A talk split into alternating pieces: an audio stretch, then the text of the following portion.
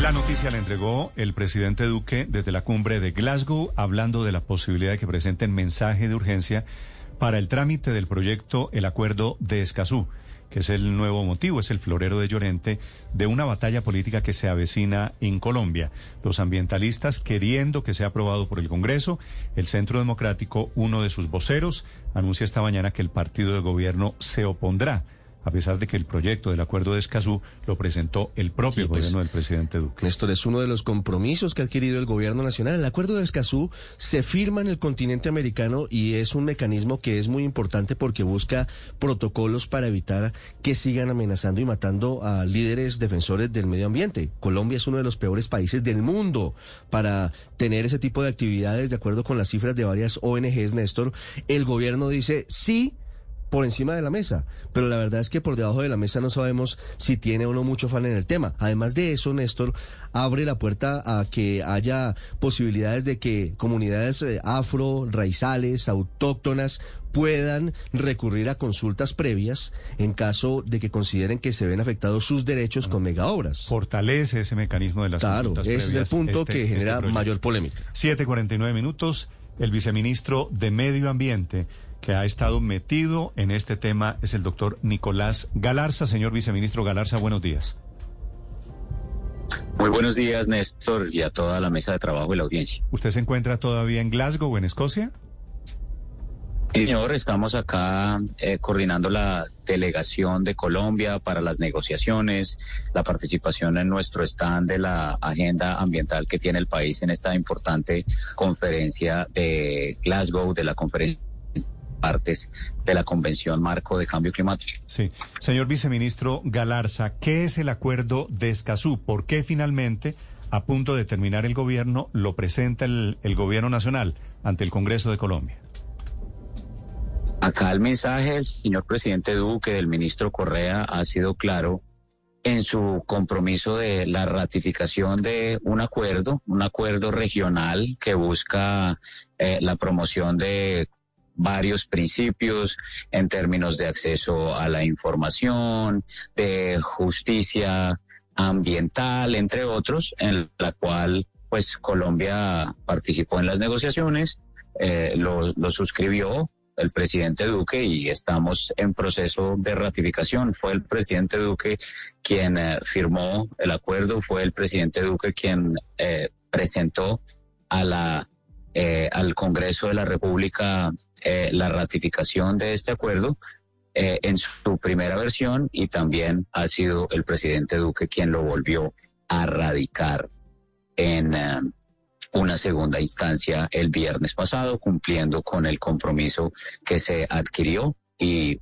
esperando que la discusión en el legislativo haga su curso y continúe. Sí, viceministro, ¿por qué no se radicó con mensaje de urgencia? Eso es una decisión eh, que se toma en la coordinación de la agenda legislativa del gobierno, eh, que se hizo eh, en coordinación con el Ministerio del Interior. En esta instancia es donde se priorizan los proyectos eh, en donde se tiene una agenda muy eh, robusta en términos de proyectos eh, fundamentales. De hecho, radicamos la ley de acción climática eh, con mensaje de, de- de urgencia, una ley muy, muy importante Pero- que eleva a rango legal sí. muchos de los compromisos de la eh, de, de nuestra NDC, nuestra agenda de cambio climático, compromisos Pero- importantes como cero deforestación a 2030, Claro. compromisos como la reducción de las emisiones de gases de efecto invernadero que han sido reconocidas a nivel global eh, por su visión y por el liderazgo que ha presentado Colombia. Pero esto, esto quiere decir que para el gobierno no es prioritaria la ratificación del acuerdo de Escazú en el Congreso de la República. No, no, yo no he dicho eso, no sé de dónde sale la afirmación, No, la le- agenda le estoy- le del estoy preguntando. y legislativa. Le Vale, preguntando. pero es una pregunta un poquito insinuada. Entonces, no, Sí, no, no, no lo es. Eh, no, no, no, no, no estoy diciendo eso. Nosotros radicamos todos los proyectos de ley que se radican en el Congreso, eh, son prioritarios y así se presentan. Hay una agenda y seguimos adelante en ella. ¿Qué significa que entrara en vigencia el acuerdo de Escazú? ¿En qué cambia la situación del medio ambiente en Colombia? Como les decía, es un eh, acuerdo y es una, una situación que promueve unos principios generales, es una declaración de principios, de cosas que tiene muy desarrolladas Colombia comparativamente con otros países de la región, eh, mecanismos eh, importantes como la consulta eh, previa, libre informada, que son uno de los instrumentos más avanzados que se tiene en la región para darle garantías a las comunidades para tener autonomía y gobernanza, pues ya se están dando en otros contextos, en otros países que tienen un desarrollo menor, pues van a significar una grande diferencia. Eh, sin duda los mecanismos eh, que existen pues pueden mejorarse y esto es una de las contribuciones que puede tener el acuerdo de Escazú. Nosotros eh, siempre y particularmente como les decía en la ley de acción climática que acabamos de erradicar incluimos temas relacionados con la participación, con la transparencia, con el acceso a la gobernanza porque son principios que están incluidos y sobre los que trabajamos constantemente y entonces la adopción de esta declaración eh, del acuerdo de Escazú pues son unos principios que son eh, prácticas de, buen gobierno y que seguramente fortalecerán los mecanismos. Hay otros países que tendrán un beneficio mucho mayor porque tienen unos desarrollos en este tipo de normativas ambientales, de participación de comunidades étnicas, etcétera, muy inferiores a los que tiene Colombia, pero pues por eso se ha presentado una vez más en el Congreso de la República. Sí, viceministro, pero cuando hablamos de transparencia, de gobernanza, se refiere técnicamente a la información pública sobre el estado del medio ambiente, del clima, entre otras cosas, y además que las comunidades puedan participar directamente objetando o también apoyando los proyectos que impulsa el gobierno. ¿Eso es así?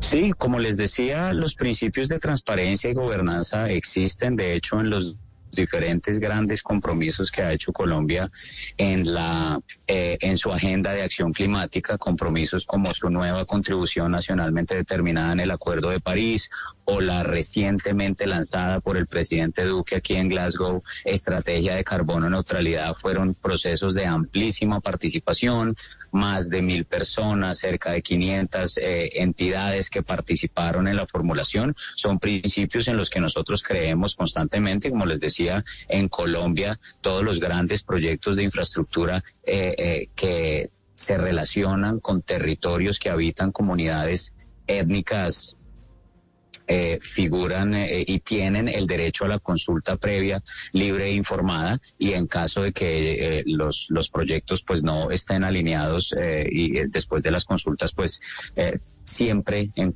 en Colombia tienen la oportunidad de manifestarse de manera de manera legítima y pues eso es un gran pilar de, la agenda y pues el presidente, como ustedes lo habrán visto, tiene en su agenda dentro de los temas prioritarios la priorización, la protección del medio ambiente como uno de los pilares fundamentales y es lo que hemos venido aquí a mostrar en la COP.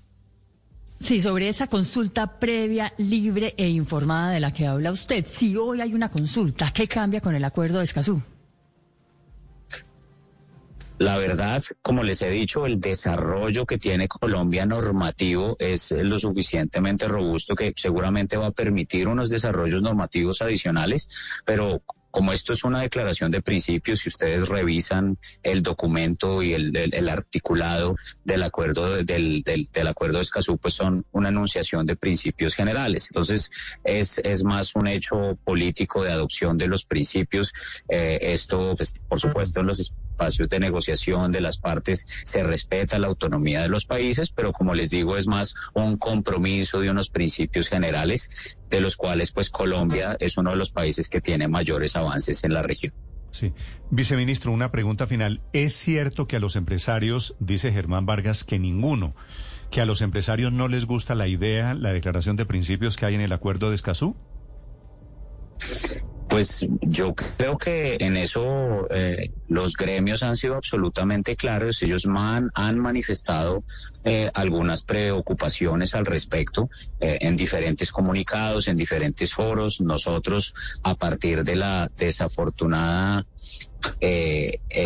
digamos, transición que tuvo la primera radicación del acuerdo en el Congreso, vimos que falta mucha información. Justamente yo creo que las preguntas que aquí se han planteado son muy importantes porque, porque no se entiende que el acuerdo de Escazú con el valor que tiene es una declaración de principios amplia eh, y, y, se, se, se, existe como la expectativa de, ah, esto va a solucionarlo todo. Es una herramienta. Colombia tiene ya unos desarrollos muy importantes, justamente los, eh, las organizaciones sobre todo de, sociedad civil, que han hecho una labor muy efectiva de trabajo en términos de socializar y de defender el acuerdo, han señalado que todo lo que está en el acuerdo hace parte ya integral del marco del marco jurídico colombiano. El sector privado no ha sido tímido en, plan, en plantear sus preocupaciones y por eso después de la fallida gestión del Congreso de el de la primera radicación, se hicieron unos foros después de que el señor presidente Duque y el ministro Correa